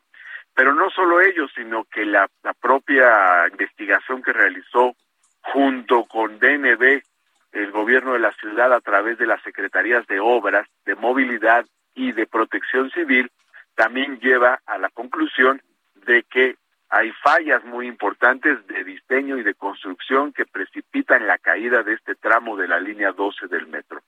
Ahora bien, incluso en sus eh, en sus afirmaciones esto es un dato muy importante. La empresa DNB dice en su primer reporte, lo dice en el segundo, incluso lo reitera en el tercero, que el tramo en cuestión o este o la, la línea 12 en sí tendría una vida útil solo de 14 años por las fallas de construcción, aún teniendo el 100% de los pernos bien soldados y bien colocados. Eso quiere decir, eso quiere decir que hay una falla de fondo muy fuerte. Eh, eh, en otras palabras, lo tremendo que nos está diciendo este conjunto de análisis es que si no se caía en el, en el 2021, se iba a caer después, aun y cuando se hubieran soldado bien todos los pernos desde el principio de la construcción. Esto, digamos, eh, es la parte esencial y la más preocupante. ¿Qué harán, ¿qué harán entonces con la línea 12, con ese diagnóstico, Martín? Bueno, eh, se tiene que reconstruir en otras condiciones, con un esquema diferente, de tal forma que sea, que sea segura. Yo te voy a poner un ejemplo de lógica ciudadana elemental, más allá de lo que están investigando los eh, ingenieros. Hay otras tres líneas elevadas del metro. La, está la línea B, está la línea de Santa Anita y otra más. ¿Por qué se cayó la línea 12 y no ninguna de las otras? Es más, ¿por qué no se cayó la línea de Santa Anita que tiene 40 años de antigüedad, que funciona desde 1981? ¿Por qué se cayó la que tenía nueve años de antigüedad? ¿Por qué se cayó la que se construyó más recientemente y no las que se construyeron con mayor antigüedad? Ni modo de que nos digan de que esas sí tienen buen mantenimiento y que la línea 12 le faltó mantenimiento, cuando todos sabemos que no hay una línea que haya recibido más mantenimiento, incluso estuvo cerrada durante muchísimos meses para darle mantenimiento, que la línea 12. Es la, o sea, la línea más nueva y que ha recibido más mantenimiento es precisamente la que se cayó y no la línea más antigua. Por donde quiera que llegues al análisis, el punto nodal, la verdadera causa raíz es que la línea 12 estaba mal construida y mal diseñada. Ese es el punto nodal. Estamos con Martí Batres, secretario de Gobierno de la Ciudad de México. Martí, lo que estás, eh, lo, lo, que nos está señalando que viene en la en la investigación incluso de DNB, eh, no me quiero equivocar. Cuando dices que está mal diseñada, está mal construida, esto significaría que está comprometida toda la línea 12 del metro de la Ciudad de México. Bueno, esto quiere decir que tiene que revisarse a fondo toda la línea 12 del metro. Efectivamente, ya será. ¿Hay algún tipo de responsabilidad para quien diseñó y construyó este, no solo administrativa, incluso los funcionarios de, de su momento, los responsables de autorizar y de pagar esa obra? Debe haber responsabilidades, pero no me corresponde a mí ni al gobierno de la ciudad determinarlas. Esas responsabilidades las determinan los órganos de administración y procuración de justicia. Y la verdad, yo no quiero meterme a señalar a nadie. Simplemente lo que quiero decir es que en esta escaramuza de, de difusión de, de, una serie de planteamientos que, que, que sí. generan precisamente confusión, es preciso señalar dónde se encuentra el problema fundamental. ¿Cuál es eh, nuestro disgusto con cuál es nuestro disgusto con eso. la nuestra discrepancia con el tercer reporte? Con DNB. El tercer reporte de la empresa DNB contradice sus primeros reportes y es, eh, digamos, este frívola en algunos casos, inconsistente también y llega a Por ejemplo, por ejemplo, Martí, ¿en qué parte? Voy a poner unos unos tres cuatro ejemplos. Uno, en su primer reporte, la empresa DNB critica el manual de mantenimiento porque dice que es, es un manual pues, prácticamente inaplicable. En el tercer reporte dice que se debió haber este, aplicado el manual de, procedimiento, el manual de mantenimiento. Entonces, ahí hay una contradicción literal a la vista. Luego, otra contradicción. En el primer reporte dice que el manual de mantenimiento no sirve para, de, para determinar, para detectar las deflexiones. Las deflexiones son los pandeos de la línea de 12, de los tramos elevados.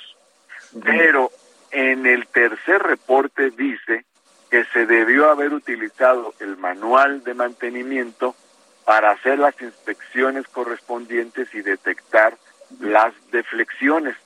¿Cómo me están diciendo, un, por un lado, que el manual de procedimiento no sirve, pero que hay que utilizarlo?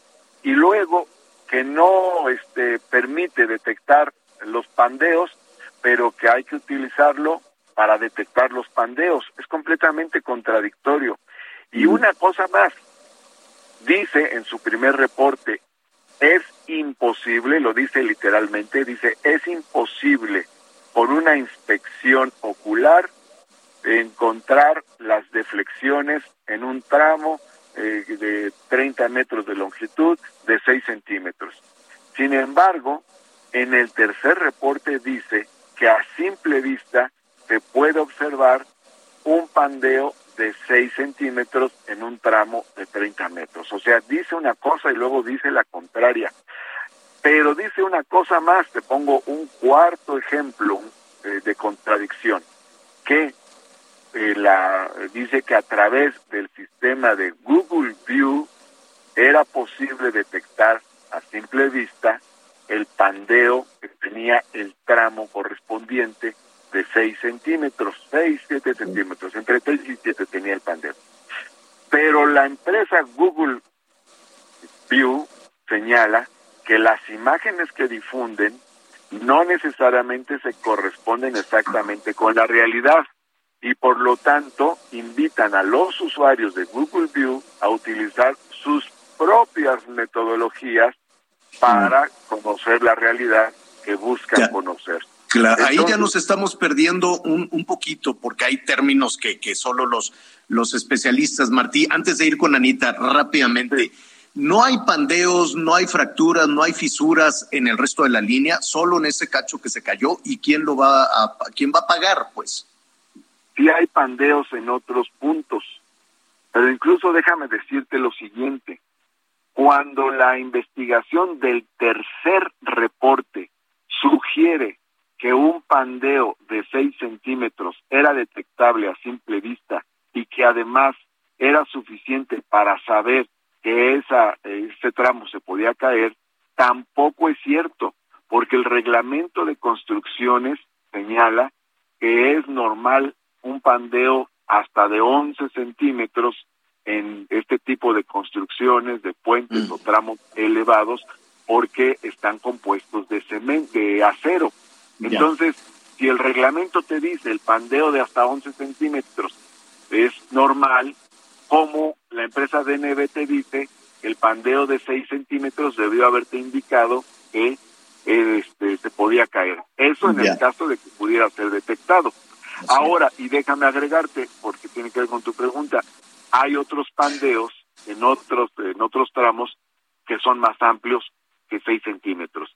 Entonces, todo esto tiene un conjunto de contradicciones, o sea, en tramos que no se cayeron, hay pandeos más grandes que en el tramo que sí se cayó. Y de, y de riesgos, quiero suponer. Anita Lomelí, te quiero preguntar. Gracias, hola Martín, Va, qué gusto saludarte. Eh, pues estamos escuchando todo esto en relación a, pues a la línea 12. Las víctimas, ¿qué ha pasado con, con las, los familiares de las víctimas? Ha hecho un trabajo muy bueno el gobierno de la ciudad porque luego cuando nos preguntan y cuál es el papel del gobierno, el gobierno aquí tiene dos tareas. Uno es la atención a las víctimas. Ha sido una atención personalizada. Hay un funcionario por cada una de las víctimas y un sistema de compensaciones, indemnizaciones, reparación del daño superior a cualquier otro acontecimiento. Martín, Martín, perdón que, perdón que te interrumpa, se nos viene una pausa este, aguántanos un segundo a hacer esta pauta, eh, pausa y regresamos para, para saber más de la línea 2.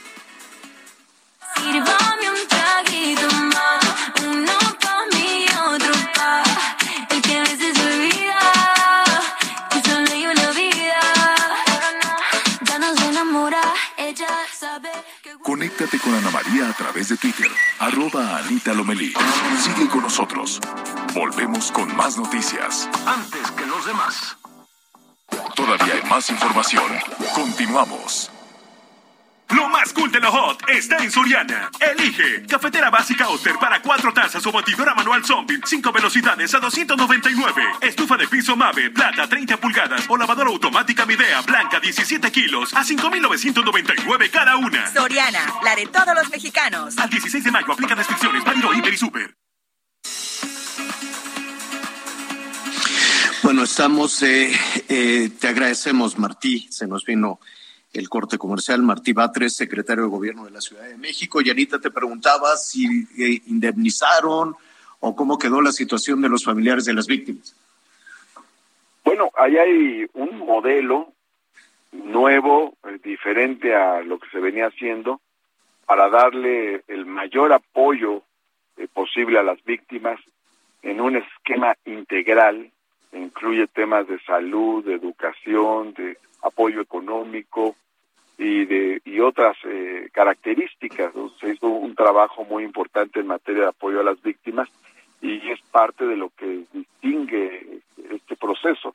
De hecho, una vez que ocurrió este este este acontecimiento terrible, inmediatamente el gobierno lo que hizo fue poner en el primer nivel de las prioridades la atención a las víctimas.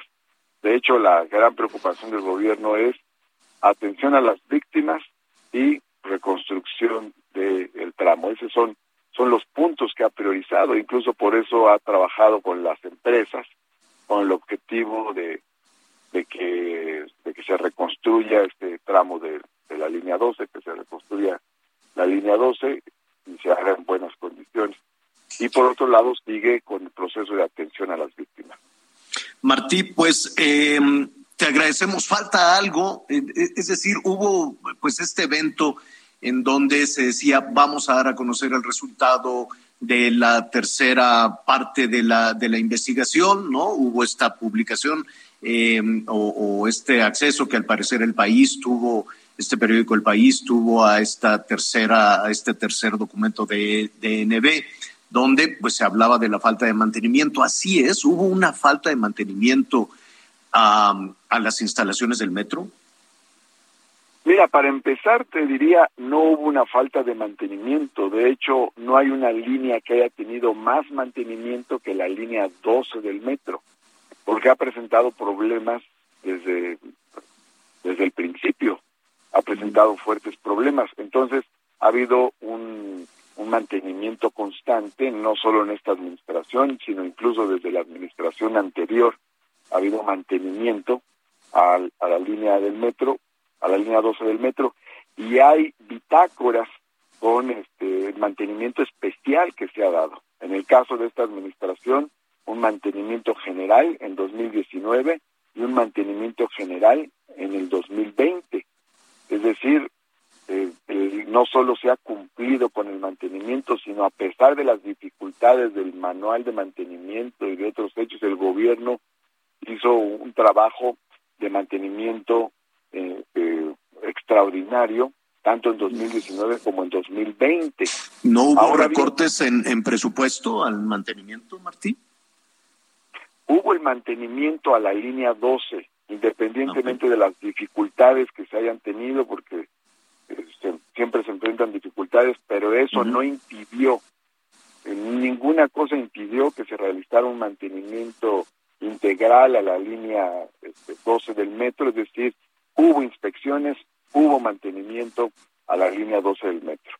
Este, este, este es un tema interesante eh, por varias razones. Eh, te voy a comentar dos cosas. Una, eh, después de que se cae este tramo de, la línea 12 del metro, un conjunto de ingenieros del colegio acudieron a realizar revisiones en los otros tramos. De las revisiones que realizaron, no deducen que se encontraran en riesgo. Es decir, que la revisión a la obra tal cual está no permite saber si se tienen riesgos. Sin embargo, eh, eh, eh, aunque digamos la primera opinión sea no hay más riesgos, sin embargo el gobierno de la Ciudad de México comenzó un análisis del llamado tramo gemelo, un mm. tramo que se parece mucho, un tramo que es igual al que se cayó, tiene las mismas características. Y en el análisis del tramo gemelo encontró la repetición de hallazgos del tramo que se cayó. Falta de pernos, falta de soldaduras en los pernos, recubrimiento de cerámica que se encuentran regados, lo cual no debería suceder porque esos recubrimientos de cerámica se hacen para que se hagan las pruebas de supervisión en los pernos cuando está concluyendo la construcción, entonces ya no deberían de estar. Entonces, los hallazgos encontrados en el tramo gemelo confirman las primeras hipótesis en el sentido de que la causa se encuentra en fallas de diseño y de construcción y que eso es lo fallas que de, fallas de diseño y de construcción nada más recordar a, nuestros amigos tú dices que no quieres eh, mencionar ni hacer señalamientos eso ya corresponde a una investigación y a, y a, y autoridades judiciales. Esto se construyó vaya esta esta línea ha cruzado tres administraciones Marcelo Ebrard Miguel Ángel Mancera Claudia Sheinbaum si en tus manos estuviera Martí cerraba la línea 12 en este momento, dices. Sí. Bueno, no, eh, yo lo que creo es que hay que reconstruirla para bien de la comunidad, para uso de la comunidad, se tiene que reconstruir y esa es la idea que tiene el gobierno de la ciudad. De Pero reconstruir solo la parte que se derrumbó. Pues creo que hay que hacer eh, el análisis más global, pero finalmente esta no es una decisión que me corresponda tomar, pero es importante ver los hallazgos que se encontraron en el tramo de el llamado tramo gemelo. Con eso también te quiero decir que estos hallazgos sobre las fallas estructurales pues no se obtuvieron a partir de una revisión, una inspección general y menos aún a partir de un mantenimiento. Se obtienen a partir de un proceso muy complejo y especializado que permite eh, conocer de cerca la situación en la que se encuentran los, los ternos y otras estructuras de los tramos elevados, lo cual se concatena eh, lógicamente con la hipótesis inicial sobre eh, la razón eh, que motiva la caída de este tramo de la línea 12, que son fallas de diseño y fallas, fallas de diseño y fallas de construcción pues bueno, hay que, eh, nuestra responsabilidad, Martí, te agradecemos mucho nuestra responsabilidad, además como medio de comunicación, pues es buscar a los responsables en su momento también del diseño de la construcción, no solo en la administración pública, sino en la tarea, ¿no? La tarea de que, que, que, así, que así lo llevaron a cabo. Martí, te agradecemos muchísimo y este, habrá más, desde luego, alrededor de la línea 2 y nos gustaría platicarlo contigo. Sí, y mira, sería bueno la revisión de, de, la exposición que hicieron el otro día los secretarios de Obra y de Protección Civil es mm. extraordinaria. sí, un poco, un poco compleja en su lenguaje también, y, y, pero, pero tiene razón, hay que, hay, que, hay que revisarla. Martín, muchísimas gracias. Muchas gracias, gracias Javier, gracias Anita, un abrazo fuerte para ambos. Gracias. Es Martí Patres, el secretario de Gobierno de la Ciudad de México. Hay más noticias. Después de encontrarla penalmente responsable de la comisión del delito de trata de personas en agravio de su hija de 13 años, un juez del Poder Judicial del Estado de México del Tribunal de Enjuiciamiento del Distrito Judicial de Toluca sentenció a Orquídea N a 28 años, un mes y 15 días de prisión. En audiencia de individualización de sanciones y reparación del daño, el juzgado determinó la culpabilidad del ilícito bajo la modalidad del agravio que dice al que se beneficia de la explotación de una persona a través de la prostitución mediante el abuso de poder y el aprovechamiento de una situación de vulnerabilidad vulnerabilidad, reportó Lisbeth Lucero. Luego de que se obtuvieron los resultados de los exámenes genéticos que se le realizaron al cuerpo localizado en Tonalá, Jalisco, el pasado 8 de mayo, la Fiscalía Estatal confirmó que se trata del exfutbolista del Club Guadalajara, Antonio Hut Salazar. Aunque ya había trascendido en redes sociales que se trataba del jugador, las autoridades de Jalisco realizaron las pruebas genéticas a fin de poder corroborarlo por parte del Instituto Jalisciense de Ciencias Forenses, cuyos dictámenes arrojaron un resultado de 99.9% de que se trataba de Antonio Hult Salazar. A través de un comunicado, la Fiscalía también refirió que las investigaciones continúan para esclarecer los hechos en los que sucedió este homicidio. Desde Guadalajara, Mayeli Mariscal. Este jueves la caravana de madres y padres migrantes en busca de sus hijos desaparecidos fue retenida por espacio de dos horas en el municipio de Suchiate, en el sur de Chiapas. El incidente derivó luego de que agentes viales señalaran que el conductor del autobús en el que viajaban estos padres y madres había cometido una falta vial en la cabecera municipal de Suchiate.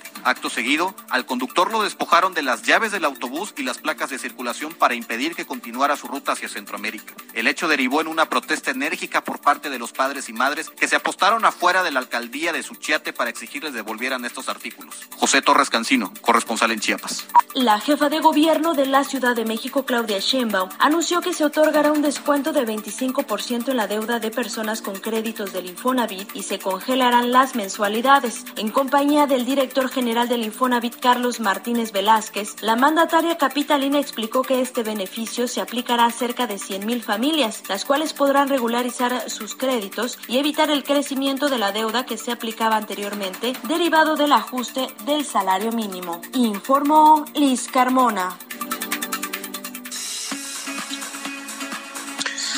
Bueno, vamos a, vamos a revisar rápidamente.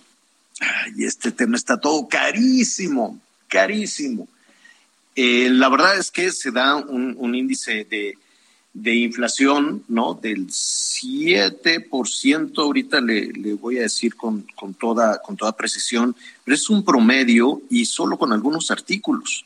Pero pues en el día a día, pues vamos, vemos que los precios han aumentado muchísimo más allá del 7.68%. Hubo recientemente todo ese esfuerzo que se anunció ahí en, Palacio Nacional. No era un pacto, no era un acuerdo, era un paquete. Se anunció como un paquete para evitar la carestía y entonces este, se le iba a poner un, tope a algunos de los productos de la, de la canasta básica. Platicamos también, ¿no? Con algunos de los productores decían, oye, ¿cómo?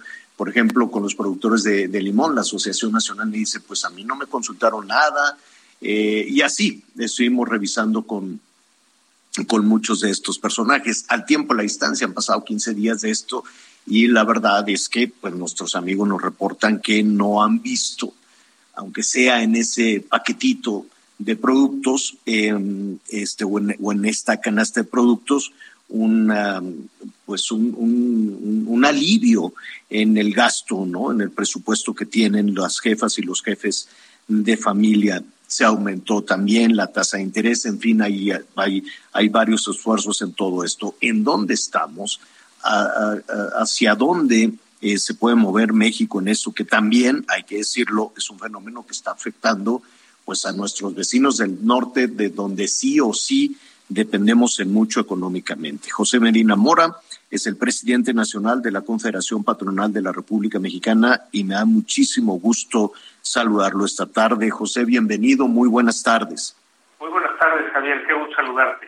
Al contrario, bueno, pues vemos estos esfuerzos de aumento de la tasa de interés, esta, este, este, esta solución que se estaba planteando incluso en Palacio Nacional con este paquete para contener la carestía.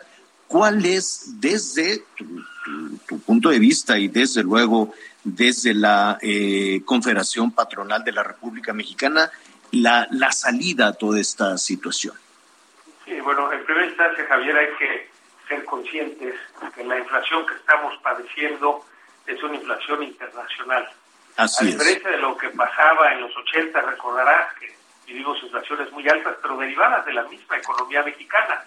Ahora eh, vimos desde el año pasado cómo subía la presión inflacionaria por este rompimiento de las cadenas de suministro de productos que venían de China, sobre todo por el continente asiático hacia el continente americano, precisamente por el problema de la pandemia del COVID-19.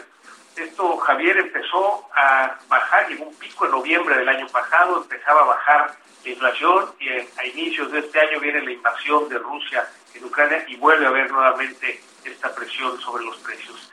Entonces, lo que se puede hacer, eh, Javier, es limitado, a diferencia de lo que en su momento en los 80 se pudo hacer en nuestro país.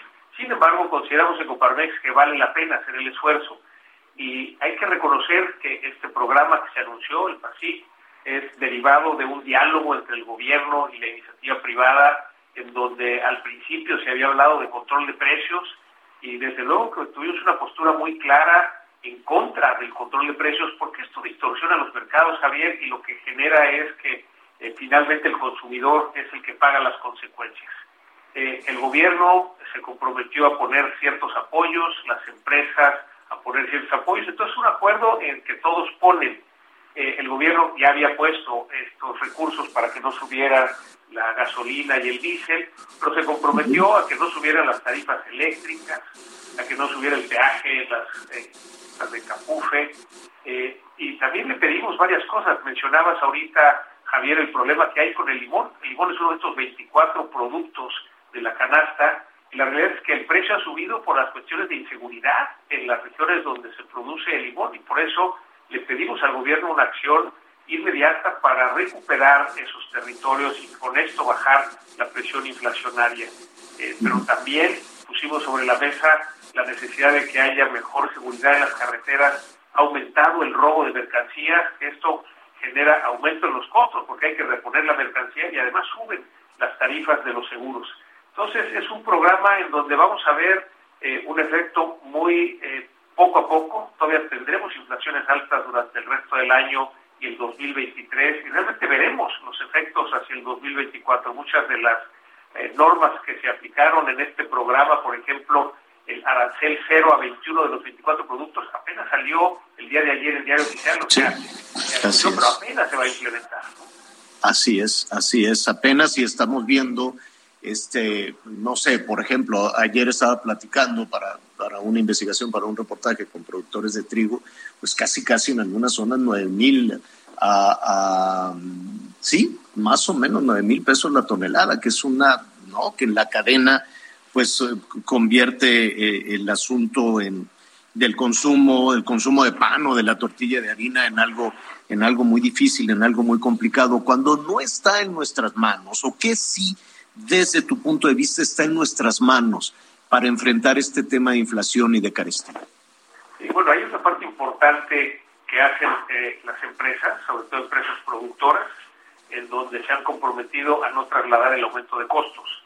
Eh, caso concreto, Bimbo ofreció en el pan blanco que no suba el precio en seis meses. Eh, esto es, todo el aumento de costos lo van a absorber de tal manera que esto no se refleje en el precio y esto le permitirá también, por ejemplo, a los micro y pequeños comerciantes el poder participar en este programa, porque finalmente van poder distribuir, seguir distribuyendo este producto sin tener el problema de que suba de precio. Eh, algo importante, Javier, es que el programa en el diálogo con el gobierno se acordó que fuera de eh, acceso voluntario, es decir, cada empresa voluntariamente decide si participa o no participa y con cuáles productos participa. Entonces son acciones pequeñas, Javier, pero que en la suma se puede contener aunque sea algo. Lo vemos, 7.68% la inflación es muy alta, pero los Estados Unidos pues llegó ya a 8.3%. Quiere decir que aunque sean eh, pocas, eh, el resultado, pues sí, se está logrando contener algo y eso vale la pena porque finalmente la inflación es lo que pega en el poder adquisitivo de los salarios y por eso es importante hacer estos esfuerzos, aunque veremos eh, la, la mayor parte en el mediano plazo, digamos, para el próximo año, por ejemplo, el aumento de producción en el país del maíz, importamos 38% del maíz que consumimos, eh, debiéramos producir mucho más maíz en el país, hay las condiciones para hacerlo, pero no lo vamos a ver en el corto plazo, sino será a partir del próximo año lo mismo producir fertilizantes en el país en lugar de importarlos, que los fertilizantes se requieren para la productividad del campo y también eh, otro producto, pues es el gas, ahora lo importamos de los Estados Unidos, es muy barato el gas de los Estados Unidos, sin embargo, pues ya eh, se está yendo una parte a Europa porque ya claro. cuatro veces más y, y, por eso es importante el lograr aumentar la producción en estos productos y tendremos esos efectos en el mediano plazo. Pues eh, José Medina Mora, presidente nacional de la Confederación Patronal de la República Mexicana.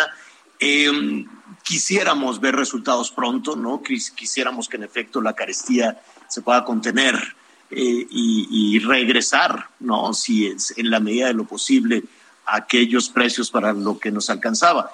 Yo sé que no viene al caso compararse, pero tienes toda la razón. Este es un fenómeno mundial. Argentina está, super, está bueno, con un castigo brutal superior al, al 50% de inflación, que eso es ya un asunto histórico con los argentinos y que tiene que ver también con las medidas de la política pública, ¿no? No es únicamente los factores eh, internacionales y eso nos pasó en algún momento eh, en México. Hay que confiar, hay que revisar, hay que ver, ¿no? Que en esos acuerdos no solo la iniciativa privada, sino también las decisiones que se tomen en materia de política, de política pública son las que pueden, son las que pueden ayudar. Te agradezco muchísimo esta conversación. Nada más, algo muy sí. rápido, Javier. Eh, sí. La comunicación con el gobierno es fundamental. El día de hoy en la sí. mañana nos reunimos con el secretario de Hacienda, Rogelio Ramírez de la O, el subsecretario Yorio, para dar seguimiento. ¿De acuerdo? Entonces, el hecho de mantener esa comunicación, ir midiendo cada semana cómo van moviéndose los precios, qué medidas adicionales hay que poner, consideramos que ese es el camino que tenemos que seguir, Javier. Qué bueno que, qué bueno que lo mencionas y a propósito de, de estas reuniones con el secretario de Hacienda, yo te preguntaría, no, no, no sé si sea la palabra correcta, ¿no extrañan a Arturo Herrera? Bueno, con Arturo habíamos eh, eh, logrado un nivel de comunicación muy amplio y bueno, con Rogelio apenas estamos construyendo ese diálogo. Eh, sin embargo, eh, pues es finalmente una relación institucional, independientemente de las personas que ocupen la posición, y pues consideramos que eh, vamos por buen camino en esa construcción de bueno. un diálogo abierto, de colaboración, como en su momento lo logramos con Arturo Herrera. Sí, de, a propósito, Arturo Herrera fue ya fichado, por decirlo de alguna manera, entró al Banco Mundial, Arturo Herrera es el nuevo director global de gobierno del Banco Mundial. ¿No? Dijo el Banco Mundial, bueno, pues entonces que se venga para acá y ya tiene ahí un nuevo cargo, un nuevo nombramiento, junto con otro, otro mexicano también eh, fue designado, ¿quién me falta? Bueno, pero Arturo Herrera ya está ahí como nuevo director global de gobierno en el Banco Mundial. ¿Qué te parece? Y le dejamos el, el mayor de los éxitos, eh, estamos seguros que por la, sí, los conocimientos que tiene, pues hará un extraordinario papel este, representando a México en, en, ese, en esa responsabilidad. Y, y desde luego, pues, eh, como decíamos, desde el punto de vista institucional, pues tendremos esta relación con quien sea que esté a cargo de cada una de las secretarías. Te agradezco muchísimo y si nos permites, pues vamos midiendo, ¿no? Vamos viendo qué tan cerca. Eh, vamos a apretar todavía un poquito más el cinturón en los próximos meses, pero eh, cualquier movimiento nos gustaría platicarlo contigo, José. Muchísimas gracias. Muchas gracias, Javier. Un saludo para ti y para toda tu audiencia. Gracias. Este, pues se nos acabó el tiempo rapidísimo. Anita, ¿vas a comer allá en Vallarta? Ay, sí, Javier, recomiéndame alguito. Pues no sé, no conozco. no conozco mucho. Que debes de comer allá, marisco ¿Sabes? N- No he pisado la playa, pero he visto a unas, perso- unas personas que traen en unos palitos ahí los camarones prensados y no sabes cómo se me antoja. Una brochetita. ¿Tú, Exacto. Miguelón? Suenan bien, ¿no?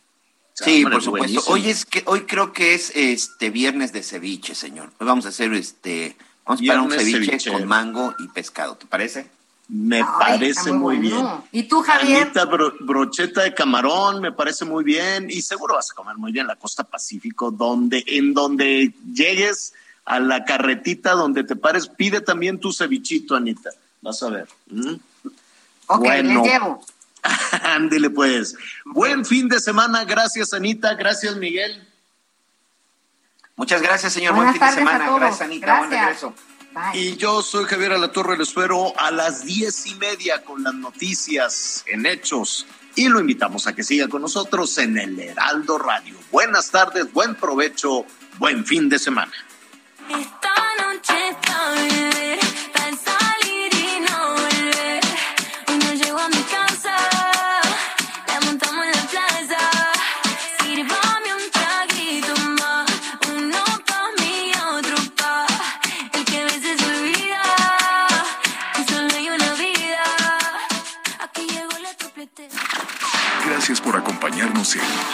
Las Noticias con Javier La Torre. Ahora sí ya estás muy bien informado.